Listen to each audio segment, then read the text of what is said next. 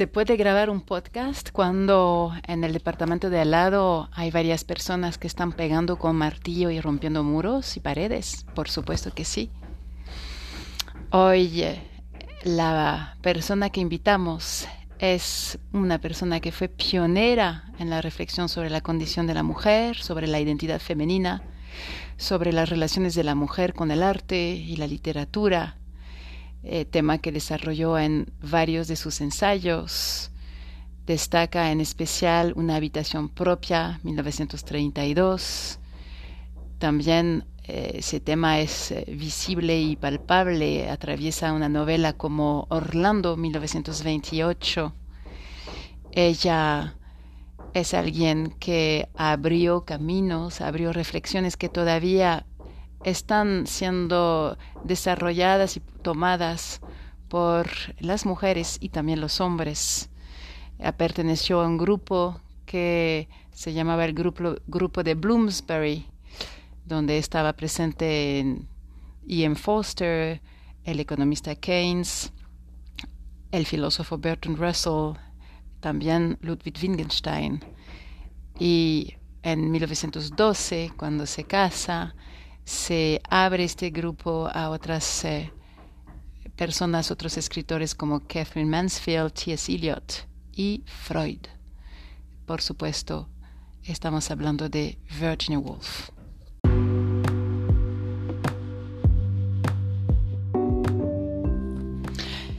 Literatura, psicoanálisis, proyectos sociales, políticos, humanos, artes, todos los temas son absolutamente bienvenidos en el podcast Just in Time desde que empezamos en marzo del 2020. Estamos en esta misma idea de continuar caminando mientras grabamos. Ahora agregamos un tema que es la astrología. No existen temas superiores, temas inferiores y a veces tenemos invitadas, invitados que son presentes, que están presentes hablando o bien simplemente que están, están con una presencia simbólica muy importante. Bienvenida, bienvenido al podcast Just in Time.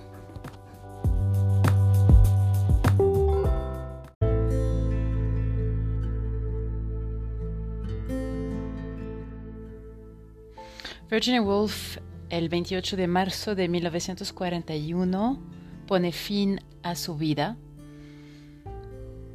Alice Miller lo describe este hecho, este acto como la victoria de la depresión. Ella se ahoga en el río cerca de su casa, su abrigo lleno de piedras porque sentía que llegaba una nueva crisis y no sentía que tenía la fuerza para enfrentarla, como lo dice esta hermosa grabación con la voz de Gillian Anderson y la música de Max Richter.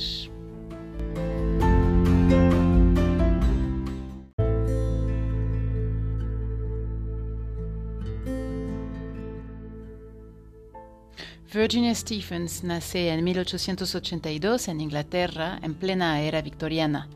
En esa época no existía un vocabulario para la salud mental, las mujeres eran calificadas de histéricas o bien, si el comportamiento no estaba adecuado, se internaban a las personas, mujeres u hombres, para que dejaran de hacer ruido en la sociedad. El tema del sexo era completamente tabú y en especial para las mujeres. Las personas buscaban demostrar una buena posición en la sociedad y la familia era el instrumento para lograrlo. Virginia Stephens crece entonces en ese contexto. En la familia victoriana la repartición de los papeles es muy tajante, muy clara. El padre es la cabeza de la familia y toma las decisiones, mientras la esposa se encarga de acatar las decisiones, cuidar a los hijos y atender los deberes de la casa. El padre de Virginia, Leslie, se casa primero antes de conocer a la madre de Virginia con Harriet y tienen a su hija Laura. Por otra parte, su madre Julia se casa con Herbert Duckworth y tienen a Stella, Gerald y George. Cuando Leslie y Julia se casan, tienen a Vanessa, Toby y a Virginia. Crecen entonces con varios medio hermanos. Laura por parte de su padre Leslie y Gerald, George y Stella por parte de su madre Julia.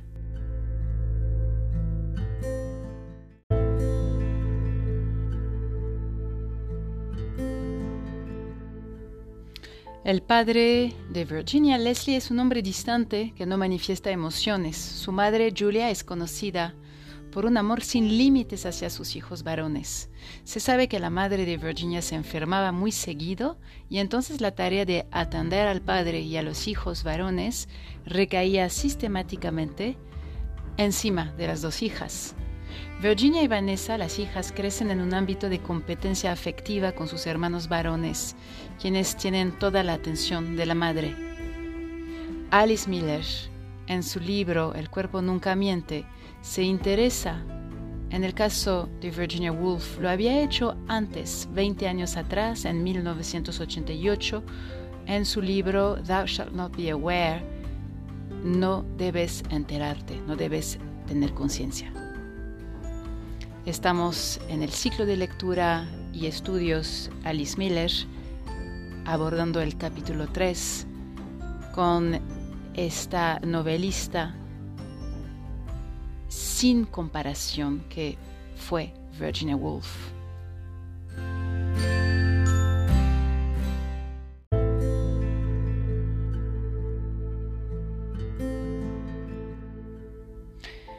En este ambiente de competencia por el afecto de los padres y en especial de la madre, crece Virginia Woolf.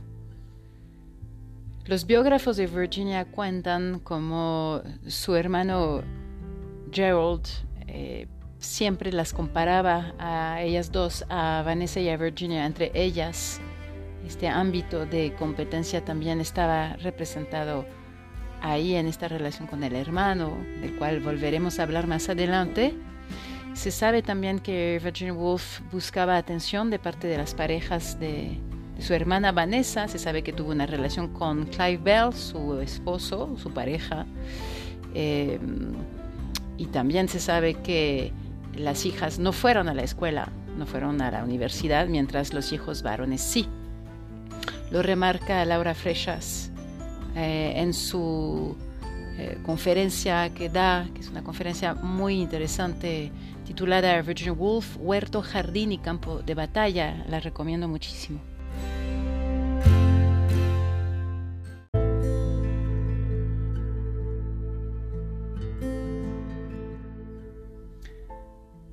Los y las biógrafos más conocidos, las biógrafas más conocidas de Virginia Woolf son Luis de Salvo, de la cual hoy estaremos hablando, David Eberly, que, quien cofirma junto con Suzette Henke un texto titulado Virginia Woolf and Trauma, Embodied Texts, un texto, un trabajo de 2017, y también una autora que se llama Lillian Field, autora de Virginia Woolf, Emerging Perspectives, 1994. Alice Miller hace mención de los 24 volúmenes de los diarios de Virginia Woolf y de la constante mención que hace la escritora de la violación del abuso por parte de sus dos medio hermanos, George y Gerald Duckworth, que ella sufrió junto con su hermana Vanessa desde la infancia, desde los 6 años hacia la adolescencia y la edad adulta, 22 años. ¿Por qué a los 22 años termina este abuso? Por una razón muy precisa eh, sobre la cual volveremos más adelante.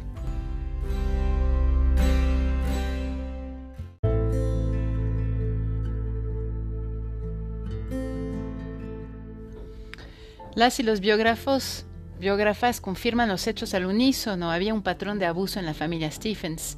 El abuso termina cuando mueren los padres de Virginia. Ella está tan aterrada por el miedo de quedarse sola con sus medios hermanos que intenta matarse, tirándose por la ventana. Tiene 22 años.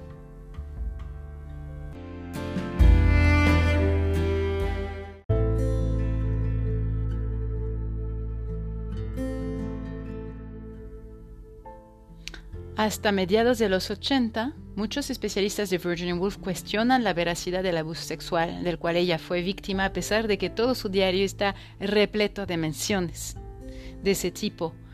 Uno de los críticos más feroces de Virginia Woolf es el hijo de su hermana Vanessa, su sobrino Quentin Bell.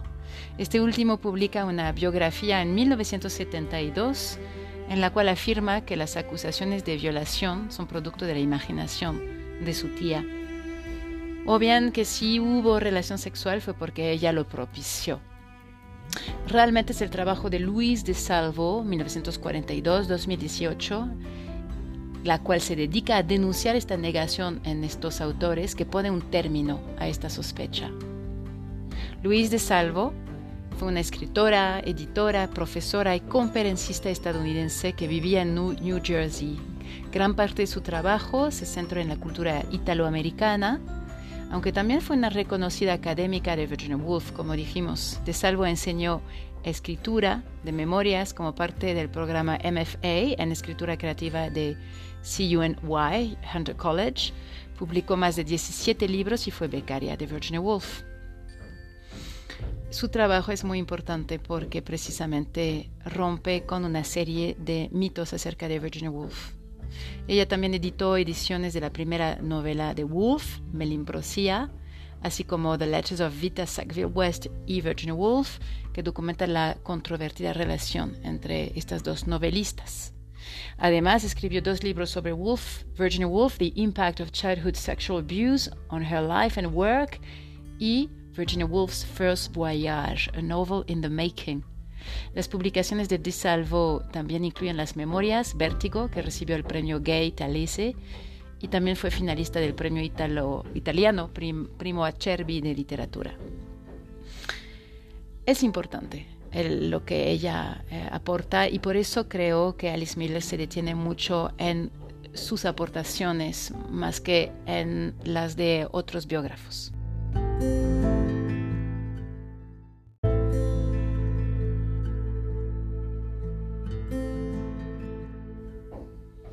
El 28 de marzo de 1941 es el final. Alice Miller menciona la depresión en Virginia Woolf que la hizo sufrir toda la vida, a la cual su fuerza de voluntad se opuso para permitirle, a pesar de todo, escribir constantemente. Volveremos sobre la función de la escritura en, la vida y la obra de Virginia Woolf. El final de Virginia Woolf lo describe Alice Miller como la victoria de la depresión. Pues ella se ahogó en 1941 su abrigo lleno de piedras, porque sentía que llegaba una nueva crisis y no sentía que tenía la fuerza para enfrentarla. El contexto histórico es muy importante, pues era la Segunda Guerra Mundial, también volveremos sobre este punto. Virginia Woolf había atravesado ya una primera guerra y Leonard, su esposo, era judío. La carta de despedida que le escribe Virginia a Leonard es de antología hoy. Vamos a escuchar el inicio con una puesta musical de em, un músico que a mí me encanta, que tiene varias eh, eh, propuestas hoy muy famosas, se ha vuelto muy famoso, cuando, en especial la, la propuesta Spring, se trata de Max Richter, y la voz es de Gillian Anderson.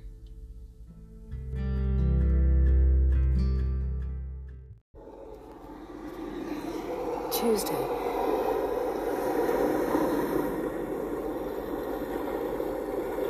Dearest, I feel certain that I'm going mad again. I feel we can't go through another of those terrible times. And I shan't recover this time. I begin to hear voices. I can't concentrate.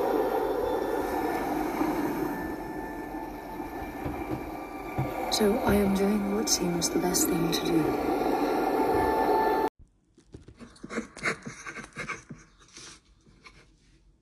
Querido, estoy segura de que me vuelvo loca de nuevo. Creo que no puedo pasar por otra de esas espantosas temporadas. Esta vez no voy a recuperarme. Empiezo a oír voces y no puedo concentrarme. Así que estoy haciendo lo que me parece mejor. Me has dado la mayor felicidad posible. Ha sido en todos los aspectos todo lo que se puede ser. No creo que dos personas puedan haber sido más felices hasta que esta terrible enfermedad apareció. No puedo luchar más. Sé que estoy destrozando tu vida, que sin mí podrías trabajar y sé que lo harás. Verás que ni siquiera puedo escribir esto adecuadamente. No puedo leer.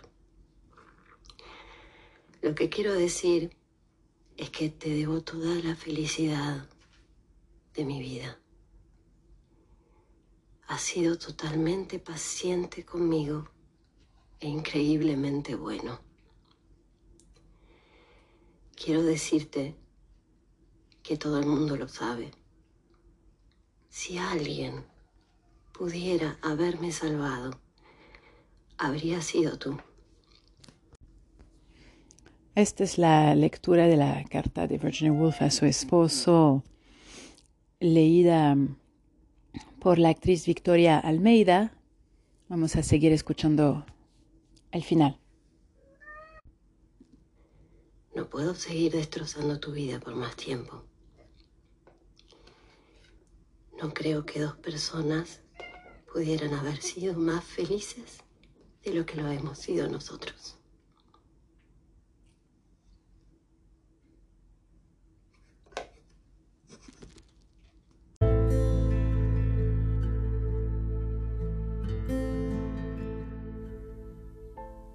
El papel jugado por el abuso sexual en la existencia de Virginia Woolf aparece como central. Alice Miller recalca que Virginia no podía pedir ayuda a sus padres respecto de esta situación. En el contexto que hemos descrito, donde los hijos varones están siendo colocados en un pedestal y toda la estructura impide hablar de sexo. También Virginia vio cómo su padre trató a su hermana, media hermana mayor, de la cual no se habla casi nunca, Laura, de 16 años, considerada como una niña difícil por su padre, Leslie, fue literalmente encerrada en una ala ajena del 22 Hartford Gate, la casa, aislada y separada de la familia. El padre de Virginia contrató a una persona especial para que Laura fuera atendida y que no tuvieran que convivir con ella.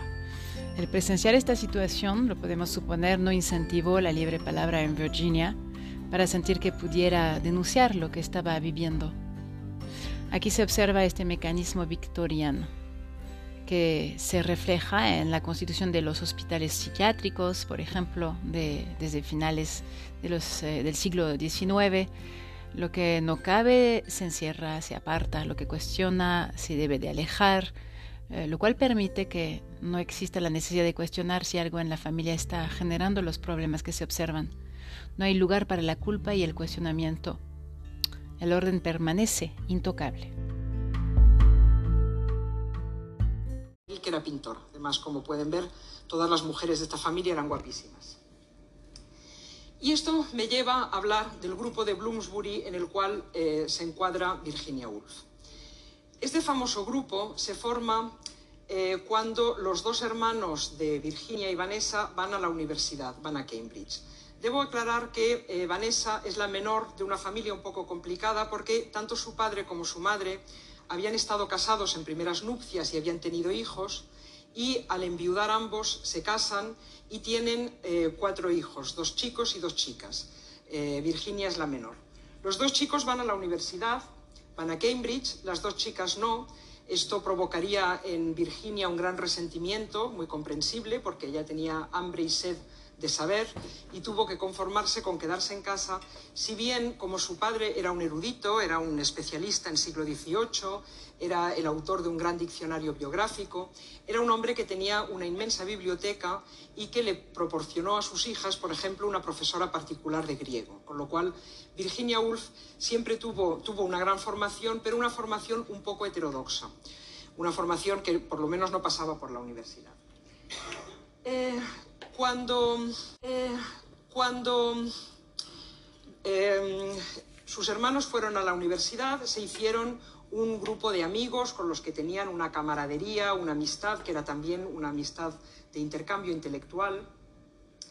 Y entre tanto ocurrió algo que, siendo un poco cínicos, eh, podemos decir que fue una suerte para Virginia y, su hermana sobre todo, que es que murió su padre. Yo sé que decirlo así queda muy chocante, pero la misma Virginia en su diario, cada vez que se cumple el aniversario de la muerte de su padre, o muchas veces, confiesa que se siente bastante aliviada porque eh, su padre había enviudado, la madre había muerto unos años atrás y eh, este hombre eh, era un hombre irascible y bastante tiránico que consideraba que sus hijas tenían que estar a su servicio y que las utilizaba como secretarias, amas de llaves, intendentes, etc. Y Virginia se veía abocada a cuidar de su padre toda su vida.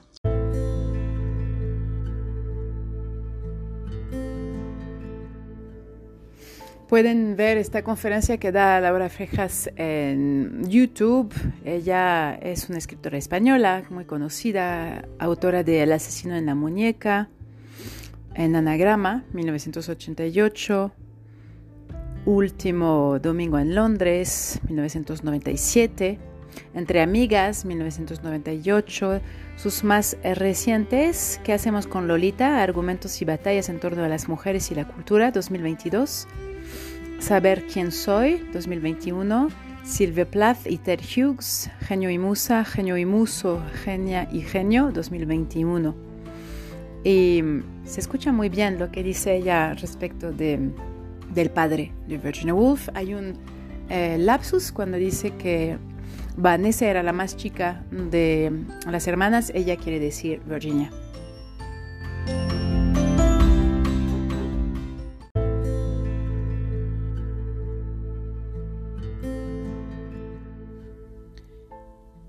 Sin embargo, los primeros cuentos publicados por Virginia Woolf, acertadamente titulados Terrible Tragedy in a Duck Pond, y también las experiencias de un pater familias, que salió en publicaciones del Hyde Park News, que era una revista creada por los niños de la familia, muestran un esfuerzo por parte de Virginia para revelar a la familia por lo, lo que estaba pasando.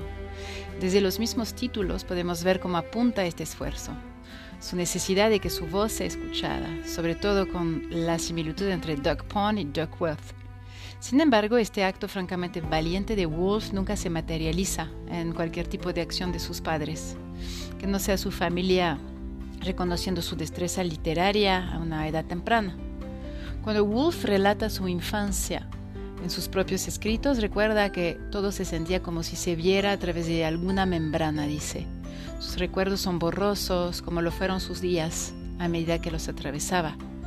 Puede recordar muy pocos recuerdos, pero recuerda picos de pura felicidad, tiempos en los que no era más que feliz, y esos recuerdos se quedan en ella en concreto, aunque no recuerda casi nada más. Eso aparece en la eh, biografía Moments of Being también sabemos por los escritos de Woolf que los recuerdos de su abuso no resurgen durante muchos años y el resurgimiento de estos recuerdos fue la inspiración detrás de su cuento 22 Hyde Park Gate, que termina con una escena en la que George entra en su habitación gritando Oh amada, amado, mientras se arroja sobre su cama. La oración final dice George Duckworth no solo era padre y madre, hermano y hermana de esas pobres chicas Stephen, él también era su amante. Alice Mill señala que esta falta de memoria es típica de un sobreviviente de abuso incestual.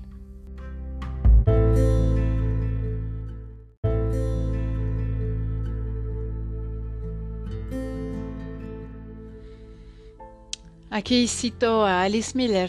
Dice, la reacción normal a tal herida debería ser la ira y el dolor, dado que, sin embargo, a los niños en este tipo de entorno dañino se les prohíbe expresar su ira y dado que sería insoportable experimentar su dolor solos, se ven obligados a reprimir sus sentimientos, reprimir toda memoria del trauma e idealizar a los culpables del abuso.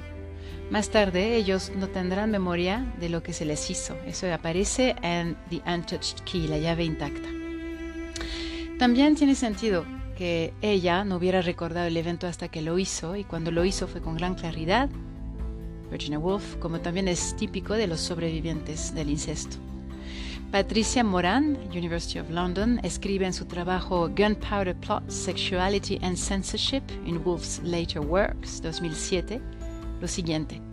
Los hechos traumáticos existen en una especie de lapso de tiempo. No son experimentados plenamente por la víctima en el momento del trauma, pero reaparecen con intensidad inicial, con una fuerza compulsiva ante la cual la víctima es impotente. Wolf usó ese sentimiento de impotencia y lo canalizó en su literatura como un vicio y un vehículo para comprender o al menos explorar su dolor. A menudo, cuando escribe sobre el dolor o la vergüenza que recuerda haber sentido de niña, utiliza un lenguaje que la separa de su entorno, incluso en su recuerdo. Vemos un ejemplo de esto en la última línea de 22 Hyde Park Gate, que citamos recientemente con el uso de estas pobres chicas Stephen. Esto la separa de la persona a la que está infligiendo el acto. Esta pérdida de agencia ocurre con frecuencia en las entradas de su diario también en un caso con el mismo uso del término pobre criatura, directamente después de describir cómo ella se siente triste. A medida que su salud mental empeoró, Wolf mostró lo que hoy se sabe que son los signos de ser víctima de agresión sexual. Como observó Tony McNaron, profesora en la Universidad de Minnesota y autora de Voices in the Night, Women Speaking About Incest, Wolf usó su escritura para que pudiera ganar cierto dominio sobre los feos detalles de su pasado. Esta separación es algo que sabemos que las víctimas de abuso sexual infantil usan. Ya lo vimos. McNaron señala que muchas mujeres hoy en día reportan haber creado reinos de fantasía para soportar la naturaleza aniquiladora de su abuso sexual. Esto se convierte en una forma útil de lidiar con esta vergüenza, es decir, desviándola hacia otra persona, hacer que uno sienta que la vergüenza no es tuya, sino de otra entidad. También podemos referirnos a la forma en que Wolf recuerda su infancia como un marcador de su abuso. De salvo, la autora está de acuerdo en que los niños también se representan a sí mismos como seres diminutos, a menudo dentro de espacios cerrados, como la imagen de la uva de Wolf. Vamos a volver sobre este tema de la uva. De Salvo afirma que la similitud entre la sensación de Wolf como adulta de estar encerrada en algodón y su descripción de sus recuerdos de la infancia de vivir la vida dentro de una uva es significativo, ya que sugiere que Wolf estaba deprimida incluso de niña. Esto nos permite entender que su depresión comenzó a muy temprana edad, tal vez como un resultado directo del abuso sexual de Gerald a los seis años.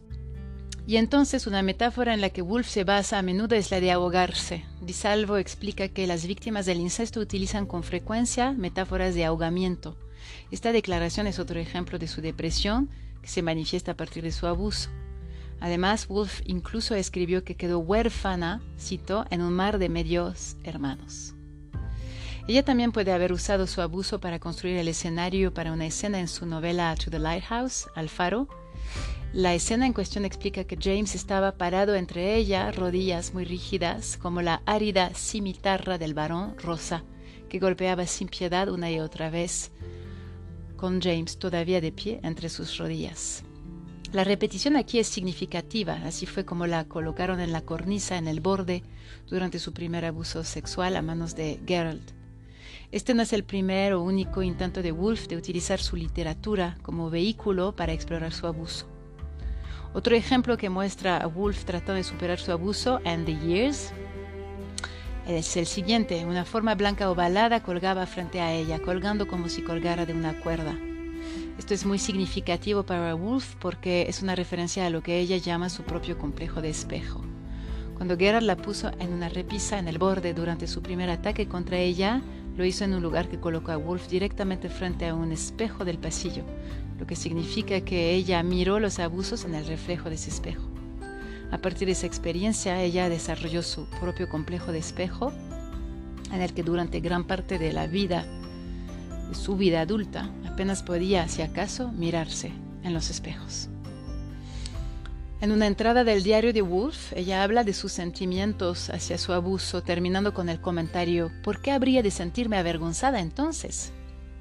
Esto revela el dilema interno, cuestionando por qué todavía se siente avergonzada por lo que le sucedió. En la historia de Virginia Woolf existe una relación directa entonces entre la imagen del cuerpo y la experiencia de sexualidad. Se enlaza el compulsivo pero vergonzoso encuentro especular con su propia imagen a su experiencia de sexualidad. El abuso subraya el vínculo entre las vistas y experiencias prohibidas y la posterior vergüenza y el posterior silencio. Eso lo indica a Patricia Morán en Conspiraciones de la Pólvora.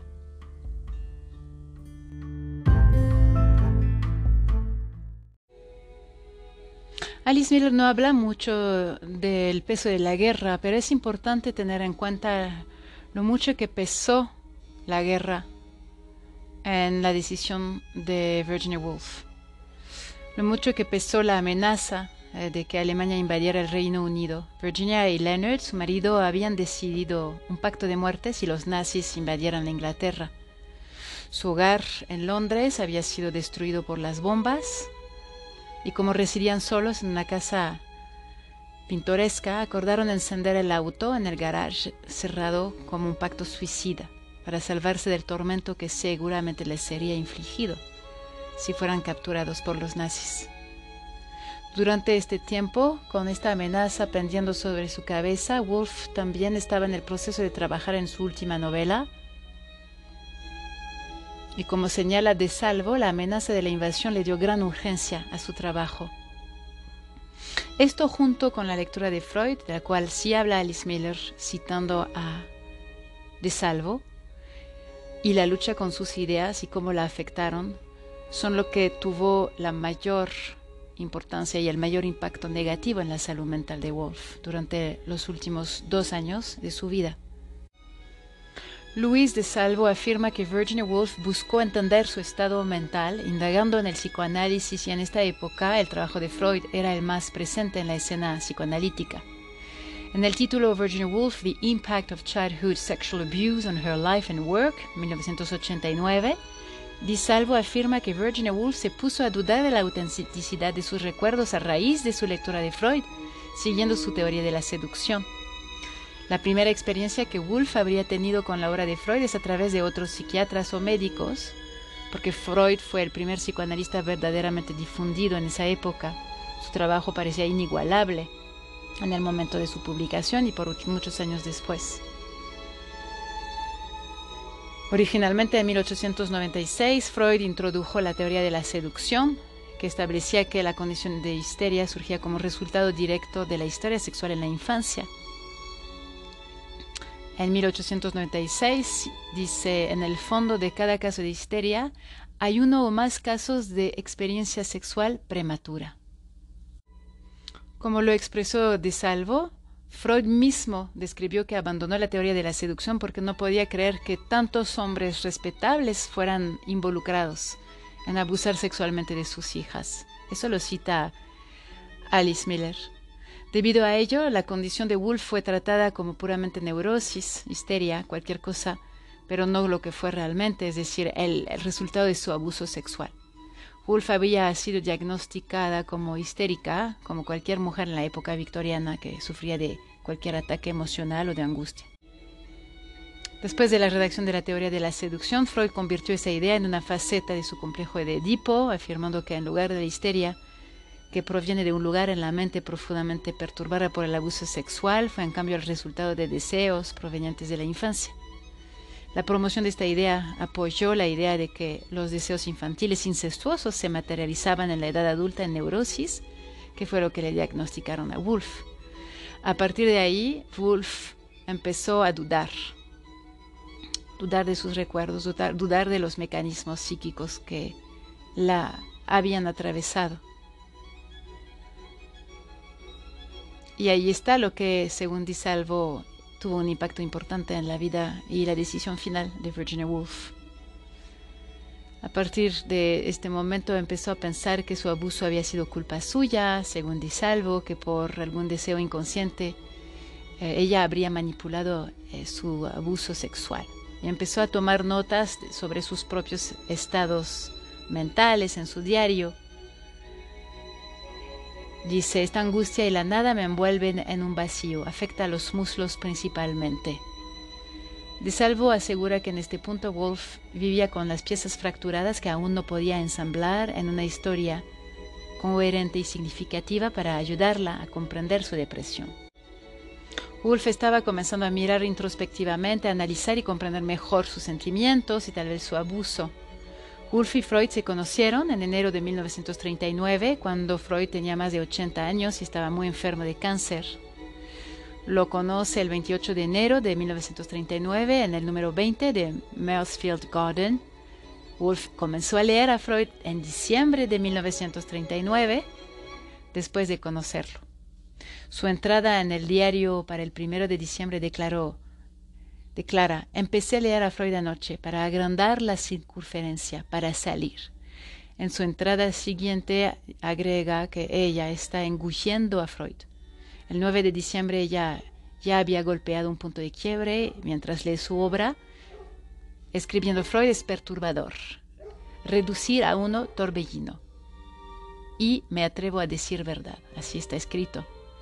La idea de que se pensaba que su abuso era el derivado de su propio deseo fue impactante, arrastrándola a un remolino, ahogándola en pensamientos, justo cuando empezó a ver el psicoanálisis como una potencial fuente de orientación sobre cómo hacer frente a sus sentimientos y potencialmente a superarlos. Se le explicó en todos los sentidos, o así ella lo leyó, como su yo infantil a la temprana edad de seis años debió de haber sentido alguna necesidad por el abuso que sus medios hermanos le infligieron. Ella se sintió, al parecer, según la investigación de, de Salvo, muy, muy culpable. Lo que dice Alice Miller, sin embargo, es que la lectura de Freud no puede explicar completamente la condición de Virginia Woolf y su nivel de desesperación. Indica en efecto que había intentado quitarse la vida antes.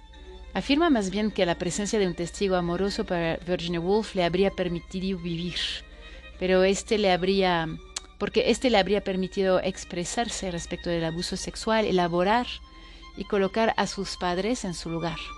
Y para cerrar voy a citar a Alice Miller. La obra de Freud pudo haber profundizado su confusión, pero representó solo lo que la sociedad hizo y aún hace frente a hechos de escandalosa explotación sexual bien ocultados por las familias. Culpabiliza a la víctima y protege al adulto perseguidor. Por eso Wolf estaba totalmente sola con su monstruosa historia, a pesar de tantos buenos amigos. El cuidado que recibió de su familia y de su esposo Leonard estuvo acompañado de mentiras e hipocresías que ella se negaba a ver. Era libre de cuestionar tales actitudes en sus novelas, pero su propia familia seguía siendo sacrosanta. Sin lugar a dudas, Wolf quería creer que la amaban, que el silencio y la indiferencia que soportó eran de hecho amor, como resultado, vivía con tales mentiras y en lugar de enfrentarse a la verdad, se culpaba a sí misma. Siguió comportándose de esta manera incluso después de su intento de suicidio en 1913, que se produjo después de leer cómo su propio marido la había difamado en su novela Las Vírgenes Sabias. Luego se disculpó por haberle causado problemas, ella. ¿Podemos decir que no tenía coraje? No, no podemos. Ella mostró más coraje que la mayoría de las personas al denunciar mentiras, pero su familia no pudo aceptar tanta honestidad. Esto no es sorprendente. La niña siguió viviendo en el cuerpo de una mujer adulta, temiendo que sus medios hermanos abusaran de ella y sus queridos padres, que permanecieron en silencio. Si hubiera podido escuchar a su cuerpo, la verdadera Virginia sin duda habría hablado. Sin embargo, para hacerlo necesitaba que alguien le dijera, abre los ojos, no te protegieron cuando estabas en peligro de perder tu salud y tu mente, y ahora se niegan a ver lo que te han hecho. ¿Cómo puedes amarlos tanto después de todo eso? Nadie ofreció este tipo de apoyo. Tampoco nadie puede enfrentarse solo a ese tipo de abusos, ni siquiera Virginia Woolf.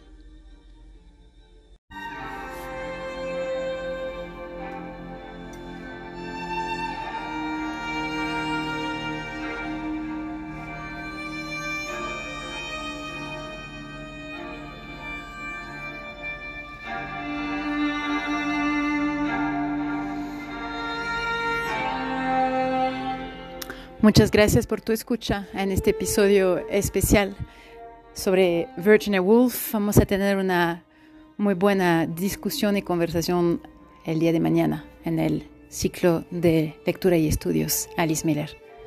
Buenas noches.